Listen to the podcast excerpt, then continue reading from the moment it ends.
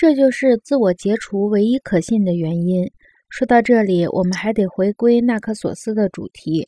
如果纳克索斯真的是由于看见自我解除的形象而麻木的，那么他的麻木是很有道理的。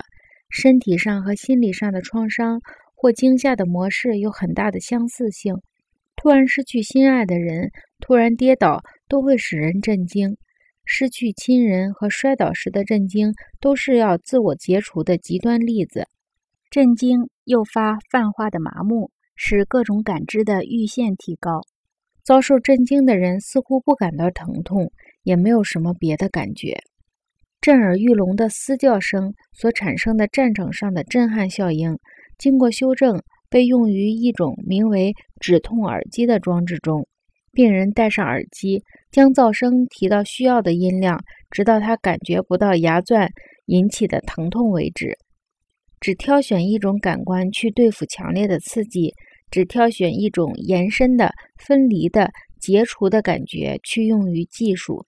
在一定意义上说，这就是技术使创造者和使用者麻木的原因。这是因为中枢神经系统要调动全身的麻木反应。去对付专门化刺激的挑战。突然摔倒的人不感到疼痛，也感觉不到其他的刺激，因为中枢神经系统必须避免任何强烈的冲击，它只能逐渐的恢复正常的视觉和听觉。即使他的中枢神经系统已经做好了应付突然摔倒的准备，他也可能会颤抖、出汗，还会做出其他的反应。